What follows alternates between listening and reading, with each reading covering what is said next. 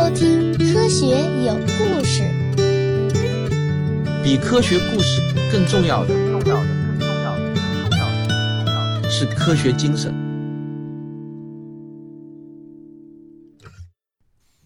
一九一五年二月，纽约的天气非常的寒冷。公共卫生专家乔治·索伯正坐在他温暖的办公室里，读着欧洲战局的报道。这个时候，电话突然响了。索博接起电话，听筒里呢就传来了一个急切的声音：“先生，我是斯隆妇女医院啊，我们这里很可能出现了伤寒。”听到“伤寒”这个词啊，索博呢是忍不住就打了一个寒战。他放下电话，立即赶往了医院。在斯隆妇女医院，二十多个人被确诊为伤寒。医院呢怀疑一个叫玛丽·布朗的厨师很可能是传染源，因为病人都吃过他做的点心。听到玛丽这个名字，索伯呢也是吃了一惊，不会这么巧吧？居然也叫玛丽。他接着就询问道：“那么他现在人去哪儿了？”医院的人答：“他已经走了。”索伯就继续追问：“给我说说他长什么样？”医院的人答道：“大约五英尺六英寸高，金发碧眼，很健壮。”有人呢还找出了玛丽布朗工作中的单据和一封信，递给索伯。索伯一看到这位自称是玛丽布朗的人写的字啊，他立即就惊叫了起来。他不是玛丽布朗，他是玛丽马龙，那个恐怖的失踪了很久的伤寒玛丽。该死的！马上报警，快，一秒钟都不能耽搁，必须要找到他。那么，这个伤寒玛丽到底是谁呢？为什么他会引起索伯如此的恐慌呢？这个啊，你就要听我从伤寒这个传染病给你讲起了。现在我们都已经知道，伤寒是一种通过被污染的水和食物传播的肠道传染病，传染方式和霍乱差不多。在人类历史上，它也是一种臭名昭著的传染病。可人类真正了解它，却是从19世纪开始的。说到这里呢，我估计一定会有同学会问啊，我国的张仲景不是早就写过《伤寒杂病论》吗？这里呢，我要解释一下，我们今天说的是现代医学概念下的传染病——伤寒。它和我国古代医学里说的伤寒那是两个概念。中医中的伤寒呢是一种泛指，是一大类症状的总称，而我们今天说的伤寒是一种微生物引起的特定传染病。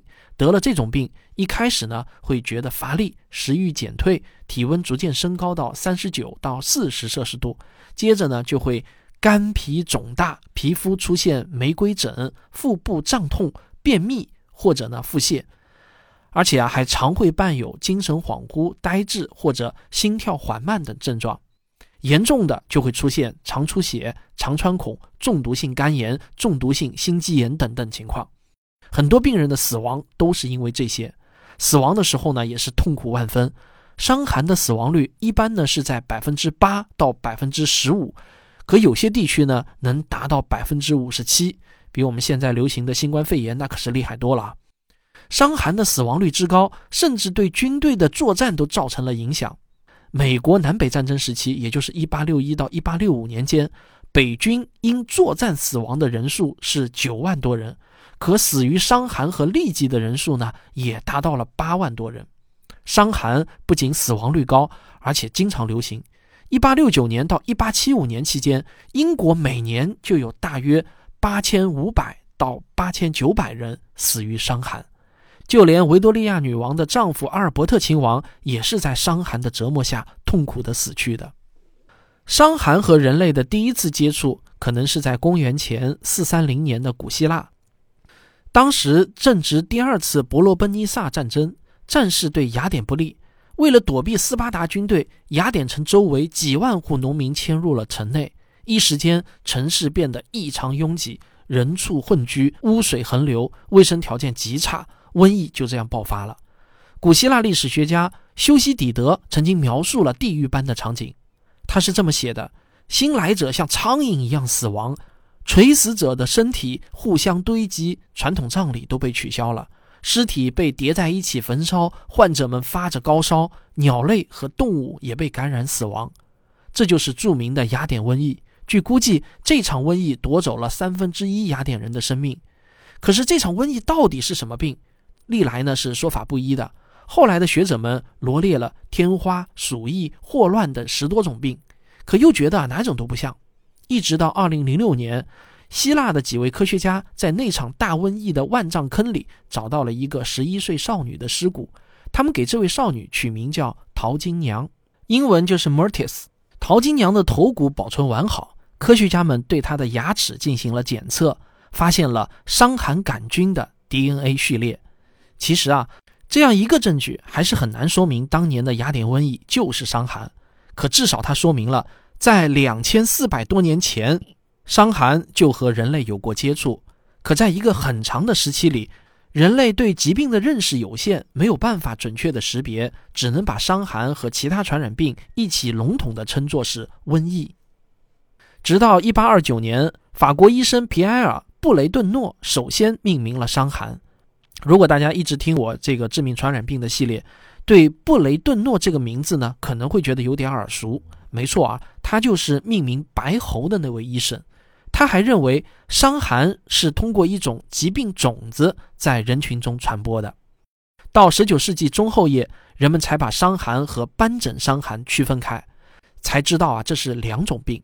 当时呢，伤寒呢真的是让人们都伤透了脑筋，医生们也在想方设法的解决它。这副重担就被流行病学的先驱威廉·巴德挑了起来。威廉·巴德1811年出生在英国德文郡的一个医学之家，他的父亲是医生，兄弟十个里面啊有七个成了医生。巴德早年在法国学习医学，后来在爱丁堡大学获得了博士学位。当时人们对伤寒的病因还没有正确的认识，有人认为伤寒病人的排泄物中含有毒素。有人认为啊，伤寒是通过某种媒介传播的；还有人认为伤寒就是营养不良、房屋肮脏等原因引起的。巴德呢，就是想要搞清楚这种疾病的病因。他的研究呢，一度达到了一种近乎疯狂的程度。即使在炎热的八月，他都会把肠道溃烂、死亡三天的猪搬到家里去解剖。一八四七年，巴德在李氏满台发现了一名伤寒患者。和一般医生不同的是，巴德开始了对周围地区的走访调查。巴德发现，这个地区一共住了三十四户人家，其中有十三户都有人发热，另外二十一户却没有。巴德敏锐地注意到，发热的这十三户用的是同一口水井，而没有发热的二十一户用的是另一口水井。这是不是意味着伤寒的发病和水有关系呢？一八五三年。威尔士的小镇考布里奇连续几晚都在镇上的旅馆举行派对，可没想到乐极生悲，伤寒爆发了。这次疫情一共有八个人死亡，于是巴德就再次开始了他的调查。他一次又一次地找镇上的居民访谈，了解疫情的细节，终于被他找到了线索。原来这八名死者都在派对上喝过同一种饮料，就是一种柠檬水。可柠檬水怎么能引起伤寒呢？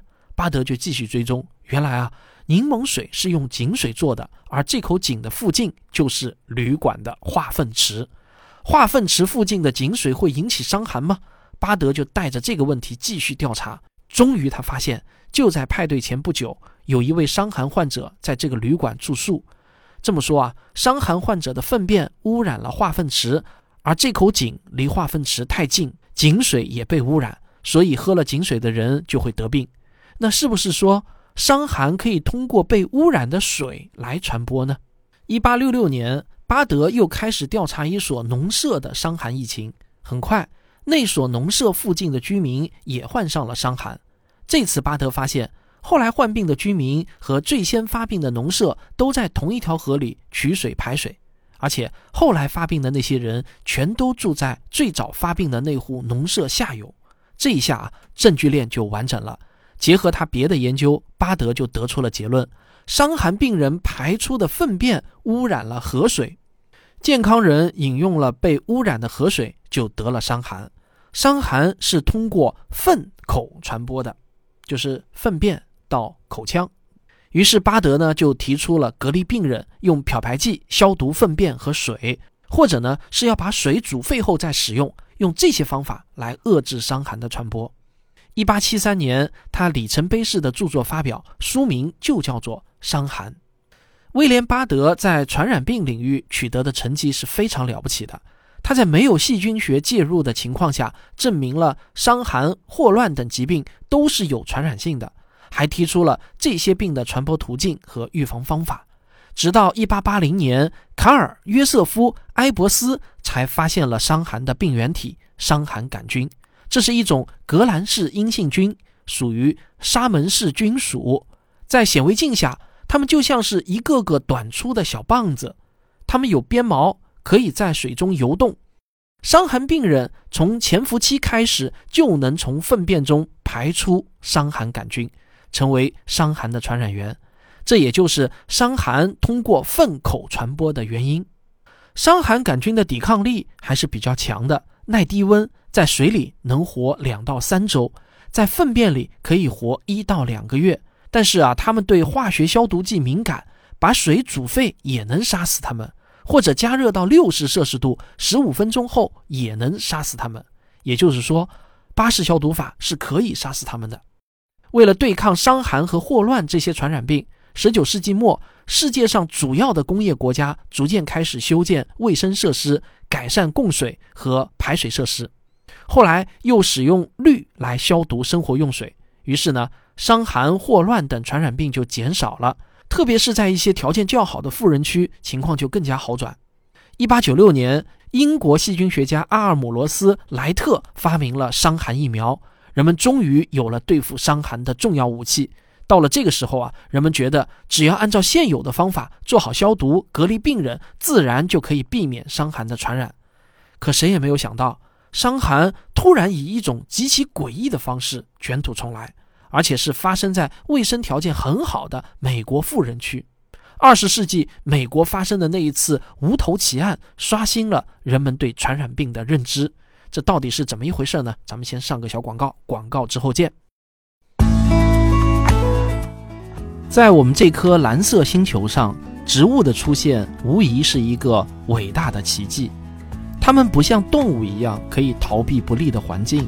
也不像微生物一样通过快速变异来适应环境，植物选择了一条最艰难的道路去改变环境。那植物到底经历了什么？它们的经历中又隐藏着哪些关于生存和竞争的深刻思想呢？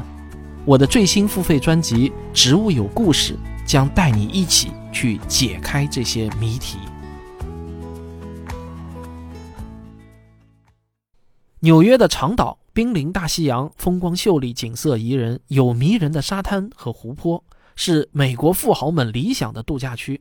特别是长岛的牡蛎湾，连美国总统西奥多·罗斯福都喜欢去那里消暑。一九零六年八月，银行家沃伦带着家人和仆人到牡蛎湾度假，可谁都没有想到啊，就在这样一个设施齐备、卫生整洁的豪宅里，伤寒却突然爆发了。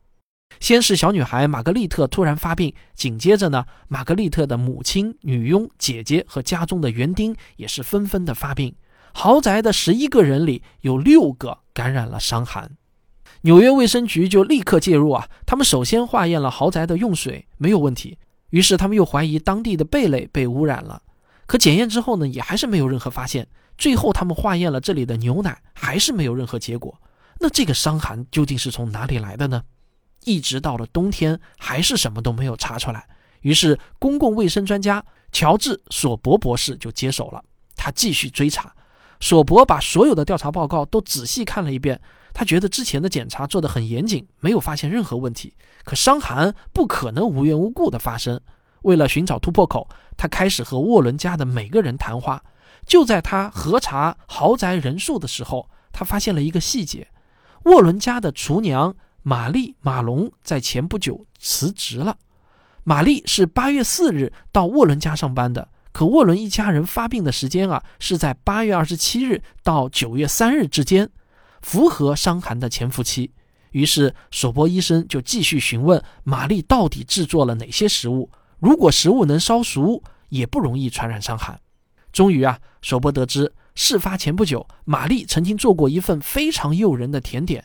就是鲜桃冰淇淋，冰淇淋和新鲜的桃子都是不可能加热的。厨娘玛丽在制作过程中也很可能没有洗手。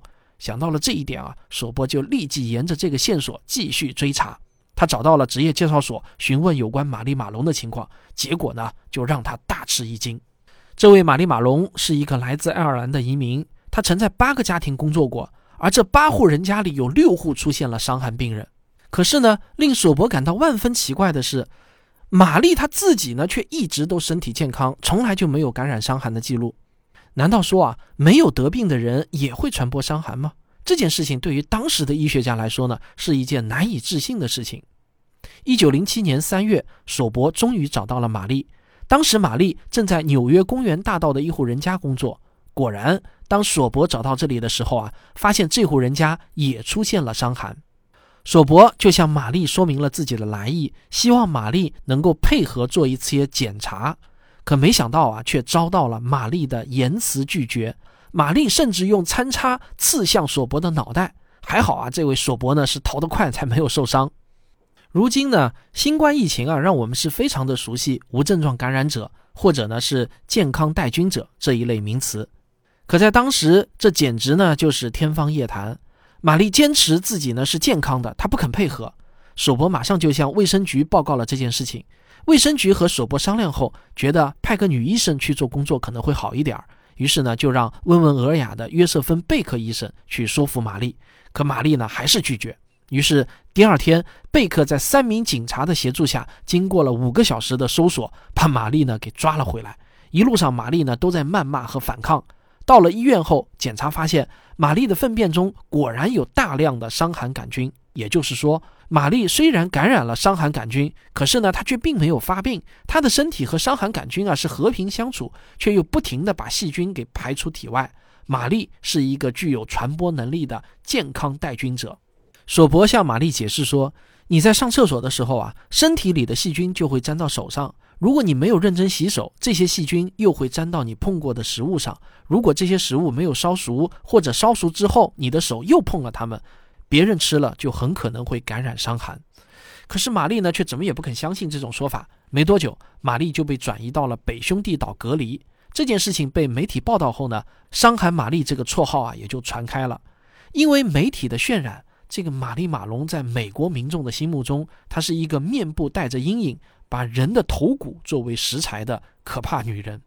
两年后的一九零九年，玛丽向法院诉讼，要求释放自己，法院没有支持她。又过了一年，玛丽向卫生局许诺不再干厨师这一行了，卫生局也就解除了对玛丽的隔离，但是呢，要求玛丽定期和卫生局联系，报告她的情况。可没多久啊，玛丽就从卫生局的视野里消失了。让所有人都没有想到的是，五年后的一九一五年，纽约的斯隆妇女医院突然爆发伤寒，有二十多个医生、护士、护工被感染。于是，医院请来了五年前和玛丽马龙打过交道的索伯来处理。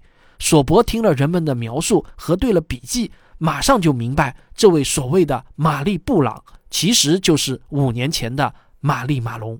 纽约的警察就冒着严寒一路追踪，从纽约追到了新泽西，又从新泽西追到了缅因州，然后再从缅因州又追回到曼哈顿，最后啊，终于是在长岛找到了他。找到他的时候啊，玛丽正端着一碗新做的果冻给朋友吃。这时候呢，警察是破门而入，给玛丽戴上了手铐和脚镣。不过这次玛丽呢，却没有反抗，平静地跟着警察走了。玛丽明知自己得病，却违背诺言，造成了他人的不幸。这个呢是需要被谴责的。他被再次送到北兄弟岛隔离，直到他一九三八年六十九岁时去世。玛丽再也没有离开过北兄弟岛，他被隔离了二十六年。对玛丽个人来说啊，是他的不幸；但是对于当时的纽约人民来说呢，却又是万幸，因为以当时的医疗条件，他很可能确实会造成伤寒的大流行。不过呢，如果我们往深层次去想的话，这个得病啊，它并不是玛丽的错。从某种角度来说，她的后半生最终以自我牺牲的方式啊，尽管是被迫的，维护了大多数人的利益，完成了救赎。从玛丽开始，“健康带菌者”这个名词才开始被人们熟悉起来，一直到今天。伤寒也曾经是我国几种最主要的传染病之一，但较早的记载中，往往和其他传染病一起记述为瘟疫。伤寒在我国啊，一度曾经叫做长治福斯，民间也叫倒家王。解放前几乎每年都能看到伤寒的流行，造成大量病人的死亡。一九四一年，湖南爆发伤寒，仅仅是武冈县一个县就造成了六百二十个病人的死亡。建国后，随着环境卫生的治理改善，伤寒的发生也就逐渐减少。抗生素进入到临床之后，更是成为了对付伤寒的有力武器。喹诺酮类、头孢类、磺胺类等药物都可以治疗。现在，伤寒在我国已经慢慢淡出了人们的视野。不过，从全球的情况来看，我们依旧要提高警惕。根据世卫组织的估计，全世界每年仍然有一千一百万到两千万人感染伤寒，其中有十二点八万到十六点一万人死亡。在缺乏安全饮水和适当卫生设施的人群中，风险更高。去有伤寒流行地区旅行啊，那还是有潜在风险的，应当要进行伤寒疫苗的接种。好，回顾人类和伤寒的这段斗争史啊，让我印象最深的呢，还是玛丽马龙的故事。可以说，他给人类的伦理提出了一个非常困难的问题：在少数人的利益和多数人的利益之间，我们该如何取舍呢？假如今天再出现一个伤害玛丽，而他又没有犯任何的错误，我们有权利将他隔离一辈子吗？二零二零年出现的新冠疫情，让所有人都知道了“无症状感染者”这个词。实际上，每一个无症状感染者啊，都是一位伤害玛丽，但这个词却是一个带有侮辱性的绰号。从今年开始，整个人类社会都将学会如何与无数个无症状感染者相处。新的医学伦理会在我们的见证下诞生。尽管我很难准确地预测每个国家的国民会如何对待无症状感染者，但有一点我敢肯定：我们不会再像第一次发现伤寒玛丽那样恐惧。好，感谢您的收听，这就是咱们今天的致命传染病系列的节目。我们下期再见。科学声音。今天这期节目的文稿啊，是由我们科学声音写作训练营的第三期学员地高星撰写的，这是他的第三篇正式作品。他写的前两篇文章啊，每篇都是十万加。讲白喉的那篇文章，在今日头条的阅读量呢是三十六万；讲梅毒的那篇呢是三十一万。这篇作品也保持了一贯的高质量，所以我很期待这篇作品能够再次取得好成绩。今天啊，我还有一个寻人启事要发。我们科学声音团队呢，想吸纳一位全职的摄像师加盟，但是呢，这次呢，我们是要求能到上海来和我们一起全职工作的，其他工作呢都能远程，唯独这个摄像师不能远程。如果您是一位有理想、有抱负，希望和我们共同创作将来能走上国际舞台的科普视频作品，请将您的简历直接发到我本人的电子邮箱三九三三八二 @QQ 点 com。我会看每一封简历，注意啊，我们要找的是会熟练使用各种摄像机的拍视频的摄像师，不是拍照的摄影师，这中间啊还是有很大差别的。好，我期待您的简历，咱们下期再见。